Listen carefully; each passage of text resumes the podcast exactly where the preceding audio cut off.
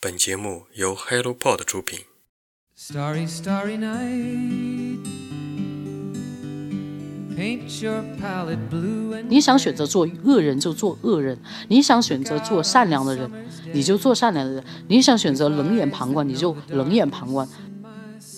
但他愿意为了我们去做这个事情，去做很多很多，花费更多的时间，花费更多的金钱去做这个事情。我只有两个字：尊敬，再两个字：感动。从一个女性，我都已经强烈的感觉到这是女术士，哇，又危险又美丽，我天，带刺的玫瑰啊玫瑰，对有毒的苹果诱惑着我。how you suffered for your sanity. And how you tried to set them free. They would not listen. 有生之年能听你讲讲，重新解读一下巫师，我觉得太棒了。你知道刚才我在干什么？你在讲的时候，我已经在网上又把巫师的中文年度版刚才又下单了，我要重新的玩一遍。我之前玩的是日文版嘛，因为好有好多那个语言方面哦有一些看不懂啊，有一些个别的一些专业词汇，搞得我就中途放弃。巫师它就是一个 RPG，RPG 最重要的就是角色扮演、沉浸感，你要带入那个角色里面，完全去体会那个角色的心路历程。那其实这个东西，其实我觉得我们国产游戏完全可以去借鉴的。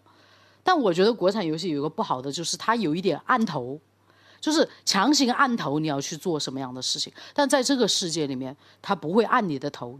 你想选择做恶人就做恶人，你想选择做善良的人，你就做善良的人；你想选择冷眼旁观，你就冷眼旁观，你都可以选择。你会有不一样的体验，它有很大的自由度。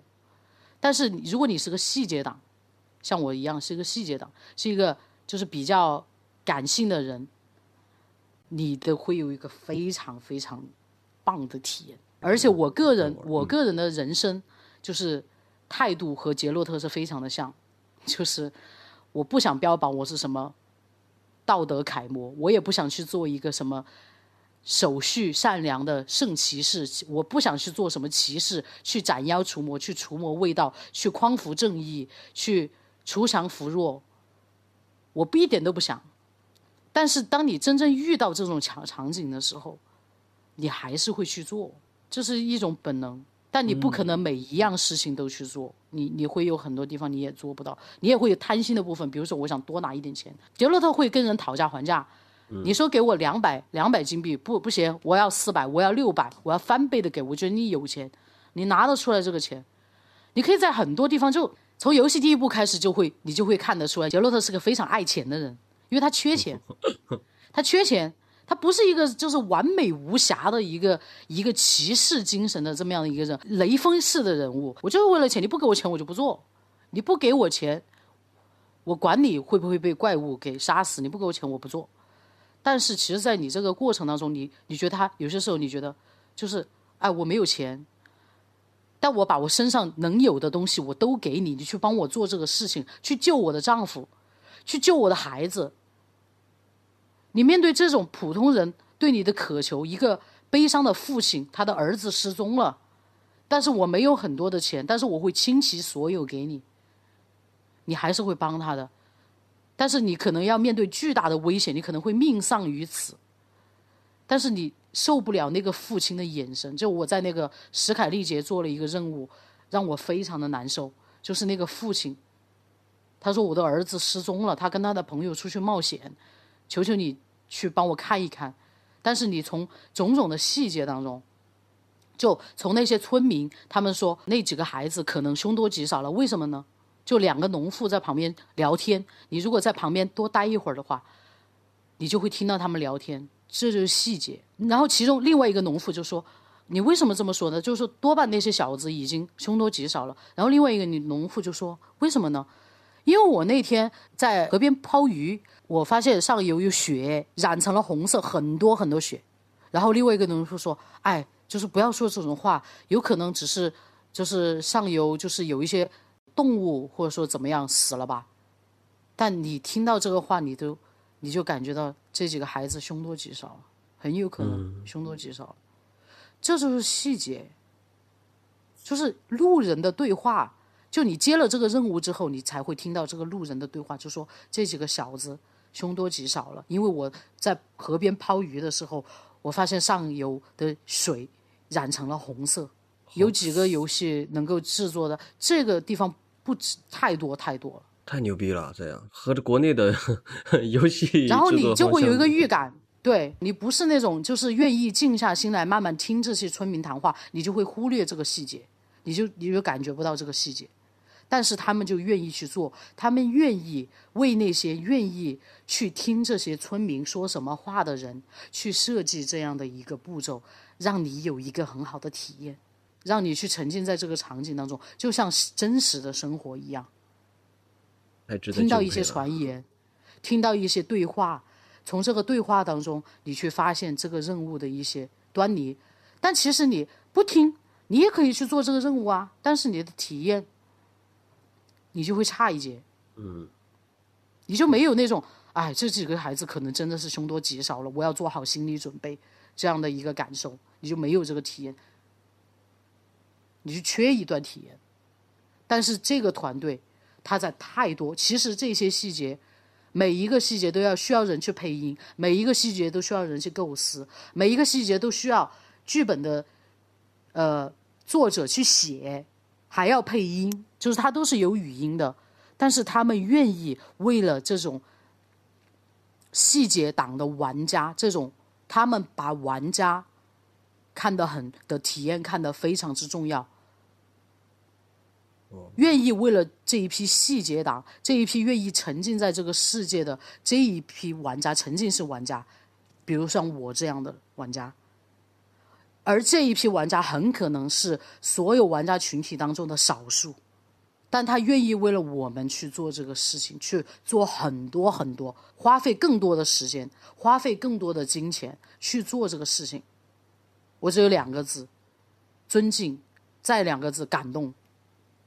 而是他们像你说的，尤其是在细节处特别关注、特别钻研这样的一种精神，他不仅是是精神吧，他会花费大量的时间和金钱去细细的打磨。所以这样的一个团队，对啊，太值得敬佩了，真的用一辈子去他们对游戏敬佩。对他们对游戏有真爱，他们对玩家的感受非常的重视，他们不仅仅是为了钱，可能他们想为自己争的一个好的声誉，但是他们绝对是热爱游戏的一批人，这一点非常值得尊敬。而且他们游戏价格还如此的便宜，对呀，所以他就跟那些大厂，就是一些大厂，就是无脑收割玩家，利用玩家，利用玩家的感情，就形成了很鲜明的对比。和尤其和手游啊，对吧？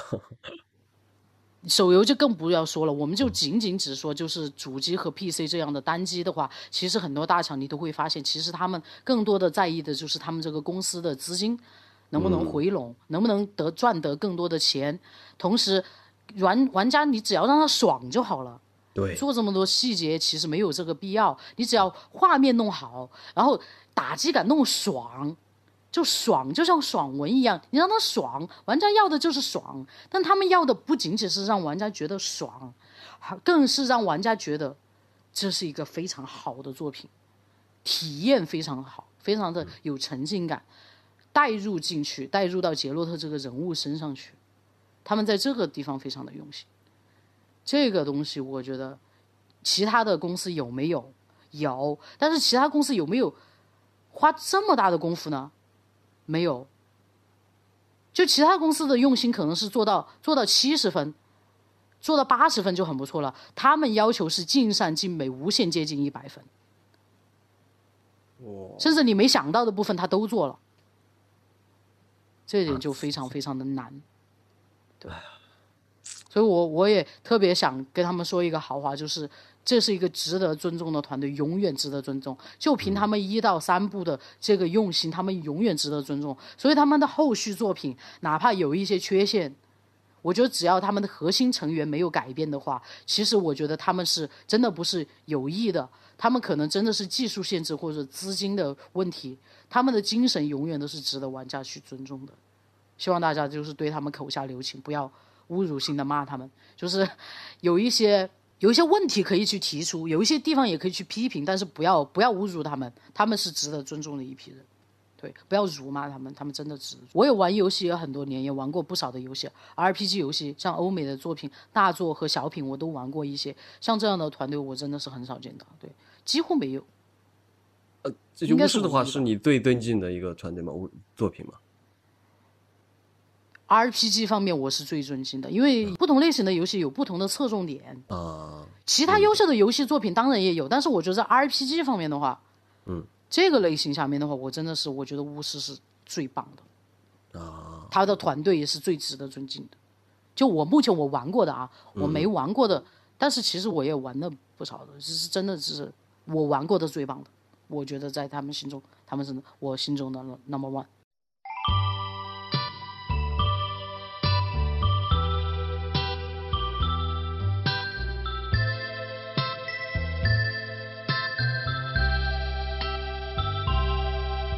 他巫师的话，就是出到三之后，后面不出了是什么？就是说剧情已经到了到头了，是吧？他们就是已经剧情已经结束了，杰洛特已经都归隐田园了。再讲下去的话，这个故事就烂了。啊，就像有一些，他可能第一部、第二部都做得很好，越做越烂，越做越烂，这就是一个值得尊敬的团队。他们不想把这个 IP 给做烂，去圈钱，这样无限制的做下去。杰洛特都多老了，人家杰洛特都已经归隐田园，他们就给他一个完满的一个结束。然后我们去做挑战另外的作品，我们去挑战一个完全不一样的。我们之前做的是魔幻，我们之后我们要挑战一个完全不一样的，我们要做科幻。于是就有了赛博朋克。所以这一点冒险精神就是，这个故事该完结了，它已经有个完美的结局，就让它结束。然后我们去做另外的一个作品，我们去做另外的一个冒险，一个尝试。我们要去做一个完全不一样的世界，一个科幻的世界，一个未来。我们之前做的是中古。古代的类似于欧洲中古的一个世界，我们现在我们要做现代一个未来的世界，这是一个非常巨大的挑战。我们要我们不要抱守残缺，我们要不要抱着这一个 IP 啃老本，我们要做挑战，我们要做更多更好的不一样的体验带给玩家。所以当他们做赛博朋克的，我觉得赛博朋克和猎魔人系列这个差距也太远了吧。以一般的人，就是公司经营的角度，我这个系列做的这么好，我应该继续发扬，我再去做一个奇幻世界。但不，我要做科幻世界，我要做一个完全不一样的。但它可能里面的一些核心，它可能还是有共通之处，对他们来说其实是一个很大的挑战。以前的很多素材可能也不能再用，完全都要全部去设计。如果你再做一个奇幻素材，其实可以把以前。比如说巫师系列的你东西你再用一用，但其实如果他要做个科幻世界的话，他其实很多东西要重新开始。在三部里面有一个彩蛋，就是在杰洛特见到那个 Siri 之后，Siri 跟他说：“我做了很多的旅行，我穿越到了一个未来世界，那里的人都坐着飞船。”就反正就是未来世界的那个样子，你去跟杰洛特，因为杰洛特没有穿越时空的能力嘛，因为 Siri 是有特殊的血统，上古之血，它可以穿越时时空，时空旅行，它其实有这样的一个能力。它其实这个里面就透露出来，就是他们之后要做赛博朋克，就是 Siri 穿越到了 赛博朋克的世界里面。这这是巫师三里面所以我们在赛博朋克。对，这是巫师三里面，你再去看的话，你会就是杰洛特在那个迷雾之岛上面见到 Siri 之后，Siri 跟他有一段对话。我到了一个全新的世界，跟我们这个世界完全不一样。那里的人们坐着飞船，然后他们有各种各样，就是我从来没有见过，就是一些很离奇的东西。然后杰洛特就以为他脑子就是你在做梦吧，他觉得他是在白日做梦，就是就觉得你疯了吧 你，就因为杰洛特完全想象不到，因为。他是一个就是生活在古代的人嘛，他怎么可能想象得到未来世界是怎么样？但 Siri 他有时空穿梭的，他是亲眼见到了，所以我们也可以就是肯定在赛博朋克里面有可能我们会见到 Siri 的痕迹。哦，对对呀、他这个就是一个彩蛋，就是一个联动嘛，就哎，现他能见到吗？现在你在剧里面？赛博朋克我没有玩，所以我不知道。但是反正巫师三里面他提了这么一嘴，我觉得在赛博朋克里面肯定也会有。会有，他不一定见得到 Siri 的人，因为 Siri 已经回去了嘛。啊，他，但是他可能会有 Siri 留下的一些痕迹，哇，那一些就太棒类似于彩蛋的东西。对对对，比如说一些信件啊，或者说一些就是可能一些传言呀、这个玩过赛博朋朋克的人，他们可能会，他们可能会知道，我没有玩过，所以我就。嗯但巫师三里面真的有 就有提了这么一嘴，那个时候他们应该还项目才刚立项，还没有开始做做很多啊。一五年的游戏他们已经提到这个，哇哇，制作一款游戏真的是耗时时间太长了，大工程。姑姑啊，你听那个满楼说了这么多，你感觉怎么样？你是不是想和我一样再重新玩一个？赶紧下单吧，反正我已经下单了，下周开始我要重新再玩。其实觉得如果大家就是不差钱的话，其实可以考虑一下，就把巫师一和巫师二二给买了，因为很便宜，好像也嗯只有几十块钱。对，你不一定要去玩，但是你可以去当做一个支持，因为太便宜了。会不会出重制版啊？这种我很希望他们出重制版，但是他们不是，他们不是日本就像卡普空这种冷饭王，他们很爱惜自己的羽毛，啊，好像他们不太想吃老本。以后会不会不知道？其实我特别期待，就是说他们能够出一个重制版的巫师一和巫师二，因为我觉得这样的作品才值得去重置。买了可以收藏啊。他们重置的话，肯定就是可以去就沿用之前的剧本，还可以做一些拓展。这样的话，大家可以去体会一和二的这个魅力，因为在二里面，它有一些场景是做的非常非常的好，特别是那个永恒战场，你自己去体验一遍你就知道了。就他讲的是战争，你这个时候你会了解，就是说巫师原著的这个背景，就是两国交战。最惨的、最可怜的，其实就是这些冲在前线的士兵，在里面看到就是这种非人种族，其实你在现实当中都有对应的，啊就种族矛盾、种族矛盾，还有女权、女性的角色，就这个戏里面塑造了很多就是强又有魅力又具有能力的女性角色。你比如说像叶奈法，就是人们在她身上看到的女权的 那个味道，那个就是一个很强势的女性角色的那个味道，但是她又有女性的那种特有的魅力，她不会让你觉得很讨厌，她美丽而有魅力，你甘愿对她俯首帖耳。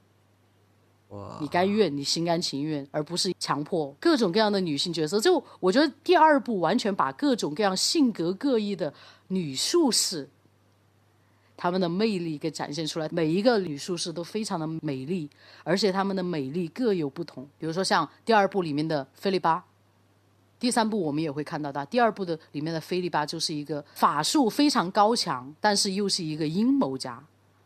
它非常的危险，然后你还可以在巫师系列里面看到同性恋，他披着一个中古的一个外貌，其实它里面的很多思想是很现代的，就和我们现在的这个现代社会看到的很多地方有女权、有同性恋、有种族矛盾、有国家之间的战争、有阴谋，还有贪财，还有好色，就很人性，就很符合人性。你可以去跟各种各样各样的有魅力的女性人物去 周旋。人间百但态但有一些你是得不到的，有些女性你是得不到的，但很多女性你可以去得到。男生玩的话，我觉得一定非常的过瘾。我是女性嘛，所以我可能没有那么好色，但是我也可以从就从一个女性，我都已经强烈的感觉到这是女术士，哇，又危险又美丽，我天，是带刺的玫瑰啊玫瑰 对有毒的苹果诱惑着我。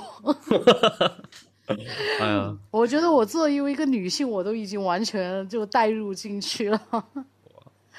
我觉得男性更是就是无法自拔了。哇，我觉得这款游戏里边真的是人间百态，体会的淋漓尽致啊！这种哎，做的太好，他没有说塑造一些花瓶，就这些女性，她都性格各异，各有魅力，各有千秋，环肥燕瘦。一方面，她们又很有头脑，甚至你被她摆一道，你完全就是作为一个女性，其实她们也有考虑女性玩家的这种感受，她们有在，就是不是塑造一个无脑的花瓶型。虽然杰洛特很花心。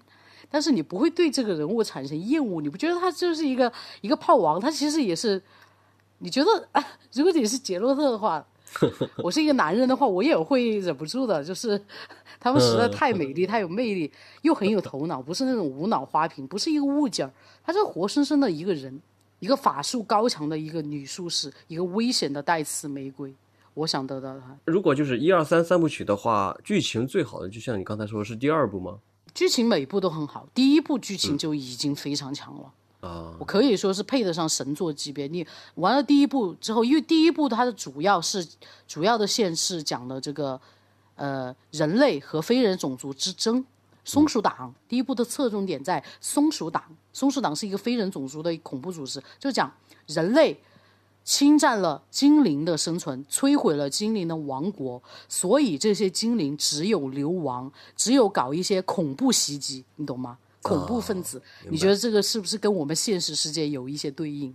对，马上我想到了已经是不。是有对应？对，就是人们都说松鼠党是恐怖分子，他们很可怕，他们很残忍，他们连人类的小孩都会杀，非常的残忍。但是你再去细细探究，他们为什么变成这个样子？因为人类侵占了他们的家园，人类摧毁了他们的王国，人类将非人种族奴役，这些非人种族在人类的城市里面，他们只能住在贫民窟。非人种族区就是一个贫民窟，他们的生存环境非常的恶劣，他们是四等公民，四等公民，他们像奴隶一样。那些美丽的精灵只能去，女性只能去做妓女。他们曾经是多么高贵美丽的生物的种族，但是现在他们沦为了人类的阶下囚。那些美丽的精灵去做妓女，甚至他们的寿命都缩短了，他们的命运很悲惨。其实你在这个过程当中，你去发现，如果你同情精灵和那个矮人这些的话，你同情非人种族的话，你会觉得他们情有可原。他们是因为他们失去了他们的生存的空间。才会变成这个样子。像我刚才提到的第二部里面的永恒战场，第一部里面的湖中仙女，湖中仙女有点类似于神话，然后永恒战场就是，它其实就是我体会到的两个字，就是反战、反战、女权、同性恋、种族矛盾、恐怖组织。太你想到，了什么？太现实了。我们现实的世界，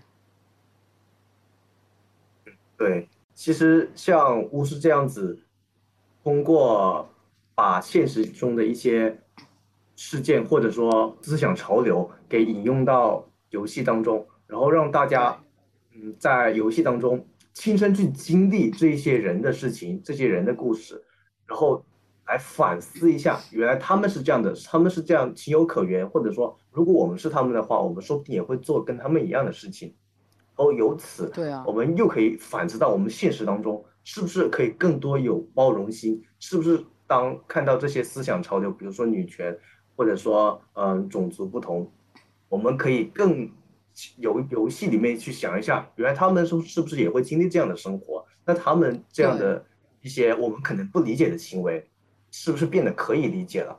这样的话你，就会变得对，你就会变得兼听则明，偏听则暗。你只听一方之言，比如说你只听人类的话，你就会觉得非人种族非常的可恨，他们应该该杀，因为他们连小孩都杀，他们就是一群恐怖分子。但你再去听一下非人种族他们的说法，人类毁了我们的家园，人类杀屠杀我们的种族，人类让我们的女精灵去做妓女，甚至男精灵去做男妓。杰洛特可能很多人都知道，杰洛特死于什么？杰洛特在小说里面死于人类和种族的那场冲突当中，他为了保护非人种族，死在一个农民的草叉之下，寡不敌众嘛。这样的一个强悍的人物死在人类一个普通人类的草叉一个粪叉之下，多么的讽刺啊！其实杰洛特他这个人始终在夹在人类和非人种族之间，他是一个很尴尬的身份。但恰恰是因为他的这种身份，所以导致了他既不会完全偏在人类一边，他也不会完全偏在非人种族一边。我觉得就是，如果你要按原著的思维来的话，当然你在游戏里面你是可以选择的，你可以选择我就要帮人类，或者说我就要帮精灵，就要帮矮人，你也可以选择两边都不站。但如果按照原著思维的话，我选的是中立，我因为我两边都没有办法站，我不可能看着这些松鼠党去屠杀小孩，去屠杀手无寸铁的百姓和村民，我看不下去这种事情，我不能帮着他们一起去屠杀，但是我也无法对这些可怜的人去下手，帮助人类去消灭他们，他们也有生存的权利。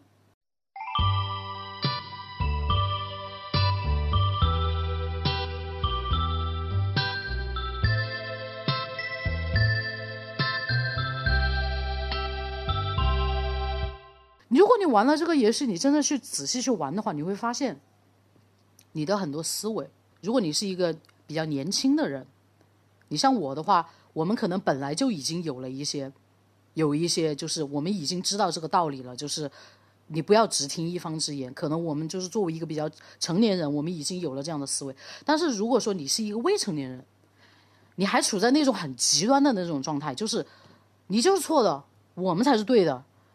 你不要跟我说这些多，没有什么理由。你杀你杀人，你就是就是你不对。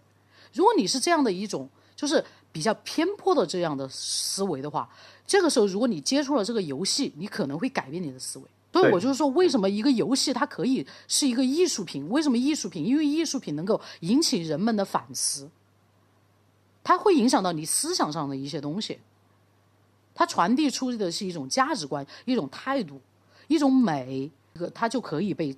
尊称为它是一个艺术，所以为什么我们有些时候说，有些人就觉得游戏，游戏就是小孩玩的东西啊，游戏就是要爽啊。但我觉得不是一个好的游戏，它完全可以成为它不愧于第九艺术这样的一个称谓，就是需要付出最大人力和最大精力和最大金钱的艺术，而且它可以被很多人所接受，特别是年轻人，它会影响很多很多的年轻人。年轻人才是世世界的未来嘛？你玩这些游戏的话，它可以塑造你的世界观。对，就从这个意义上来说，巫师或者猎魔人这款游戏，它不只是供我们去参与到一个世界或者去打怪物这么一个简单的游戏，它可以升华到一种思想实验，或者说是一种道德模拟器。你通过你所认为的那种道德去行事的话，发生所要的结果，你可以想象一下，这种结果到底是。你想要的吗？你觉得你通过你的这种判断标准去得到的这样的一个结果，是你觉得毫无问题的吗？可以换一个角度去看，你可能会得出不一样的一个观点。对，就会将我们每一个人的道德观，会通过一种虚拟人生的一种方式来磨练的更为精炼，从而使你根据你这种道德观做出来的行为。是你的确想要的。如果他就算有什么不那么乐观的后果，也是你可以承担，也是你可以预料的。对，而且我觉得其实他们的这种价值输出，虽然他也有他的价值观的输出，但是完全不会让人反感。为什么？因为他只是把这些东西呈现在你的面前，你自己去选择。为什么有些时候我觉得这一点很值得？特别是我们的国产游戏去反思，为什么有一些国产游戏让人觉得很不舒服呢？因为它强迫你，强迫你去做一个，我就要做一个君子，就这个东西就是给人感觉很不真实。我就要做一个侠客，那我不想做一个侠客，我不想做一个侠客，我不想做一个道德卫士，我不想做一个完美无瑕的人，我就没有选择吗？我想做一个有瑕疵的普通人，不可以吗？其实我觉得真不可以哦。过不了审啊！我感觉，以我对他们的就这就是这就是我羡慕我我羡慕他们。曾经我发了一条朋友圈，我说我羡慕波兰人，我羡慕他们有这样的能够诞生这样的艺术，因为我们没有。波兰虽然是个小国，一个东欧小国，我们甚至平时除了在二战史当中对这个国家有一点了解，平时我们都不会提到这个国家。但这样的国家，它诞生了这样一个伟大的作品，让我们知道。为什么我们这个国家诞生不了呢？哦，这个这个可能有一点超纲了，有点超纲了。就但是这个东西的话，我就觉得我非常之羡慕去做这个可以诞生，他们有诞生这个这样艺术的土壤，这也是我们羡慕不来的。就是你有再多的钱，你有再多的技术，你有再多的市场，再大的市场，这都是我们羡慕不来的。就是对艺术的尊重。和自由的范围宽限，就是，嗯，怎么说呢？禁锢，思想的禁锢是艺术最大的敌人。或者说允不允许不完美的出现？你可以选择，但其实你在巫师世界，你不可能做一个完美的人，是不可能的，是不可能完美的。就像你现实当中，你也不可能做一个完美的人一样。就像杰洛特贪财好色，但他也有他善良的一面。我甚至有些时候在游戏里面，我觉得这个人有钱，比如说他是一个商人，我觉得我要冒着巨大的危险，我可能会丢掉我的命，但是你只给我两百，啊不行，我觉得少了，我跟你讨价还价，我要我要翻倍，这就很真实。现实世界不也是这样吗？你让我去给你卖命，结果你给我这么少的钱。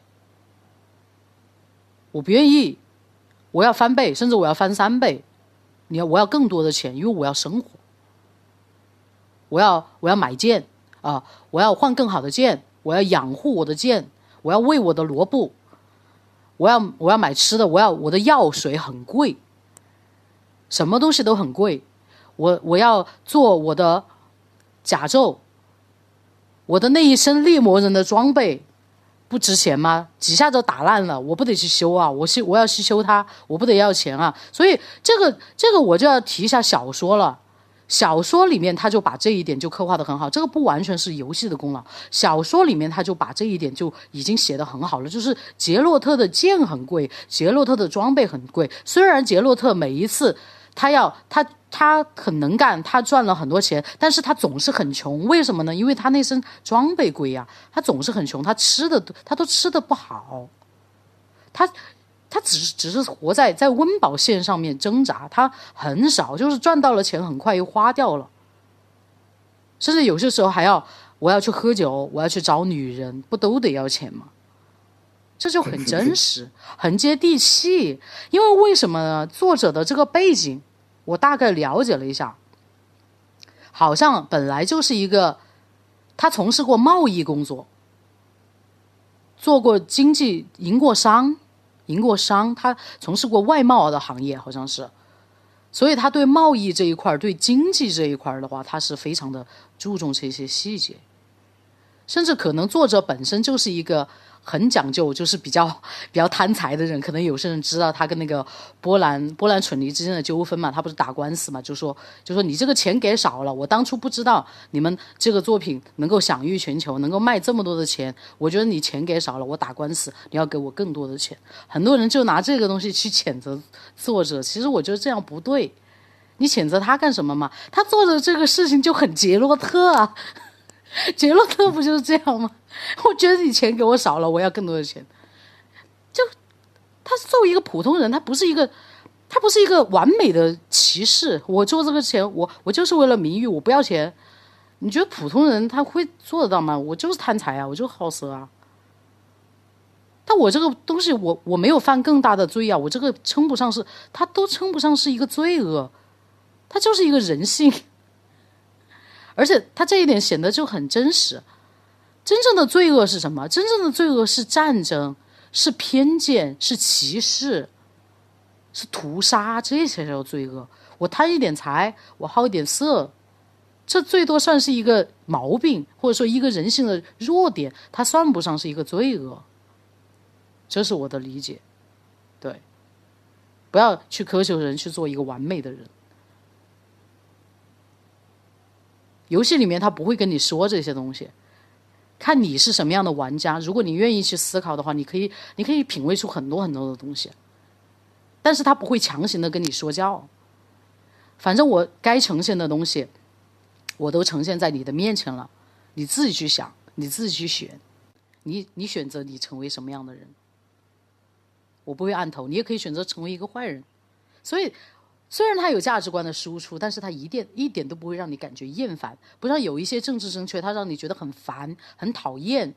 你凭什么道德绑架我？它完全不会道德绑架你，你自己去选。我觉得这一点的话，才是真真正正好的，不让人厌烦的一种价值观的输出，就是人人皆有选择，你有选择的自由，但是我要把我要尽量让你去看到。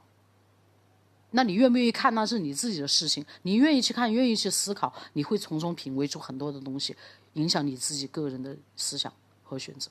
他们是我需要的游戏制作方，尊重玩家的，我也是他们需要的那种玩家，愿意去思考，看得到他们的这种付出，尊敬他们，给他们应有的尊重。他们给我的东西，我都能够去体验到，没有浪费他们的一番心血。我觉得我这样的玩家也是他们需要的玩家。哎呀，我们不知不觉已经聊了 两个多小时，这是《星空漫谈》截止到 现在二十六期里边聊的最爽的一期节目。我听马龙在讲的时候，我就是端端正正的坐好，像个小学时像个小学生一样，嗯，听满楼老师来给我讲讲，呃，那个巫师的一个精华之处。而且这期节目大家可以明白，从一开始我们就直接是讲了通过巫师而升华到一个社会的百态、人生的经历，感觉我个人感觉真的是干货。满满，因为就在 满楼老师在讲巫师的一个呃剧情的时候，我已经偷偷的用手机在淘宝上买了呃巫师三年度版的那个实体盘。我觉得我后面不仅要玩，而且是要把它收藏起来。还有一个是，其实我现在已经想有女儿了嘛，我所以，我这款游戏我是一定一定让让她长大以后能玩游戏的时候，一定要玩这款游戏。我觉得这款游戏哪怕过去一百年以后，也是非常值得。全世界每一个喜欢游戏、喜欢思考人生的人都应该玩的一款作品。最近 Steam 打夏促嘛，夏季折扣，所以这个时候入巫师是最好的时机。现在还有人没有入过巫师三吗？可能会有。其实巫师一和巫师二，如果感兴趣也可以入一下。如果说是在喜欢单机的游戏的人的话，应该大部分都有。但是其实这只是。对于国国内来说的话，其实这只是一个很小的群体嘛。但如果通过这一期节目，能够让平常不了解单机游戏或者不了解游戏的人，能够对这么一个 IP 或者这么一个游戏产生兴趣，想要去了解，想要去尝试的话，那也是一个不错的一个结果。当当当当，广告时间，Hello，小伙伴们，我们的官方网站还有公众号已经发布了。官方网站的网址是 HelloPod 点 cn。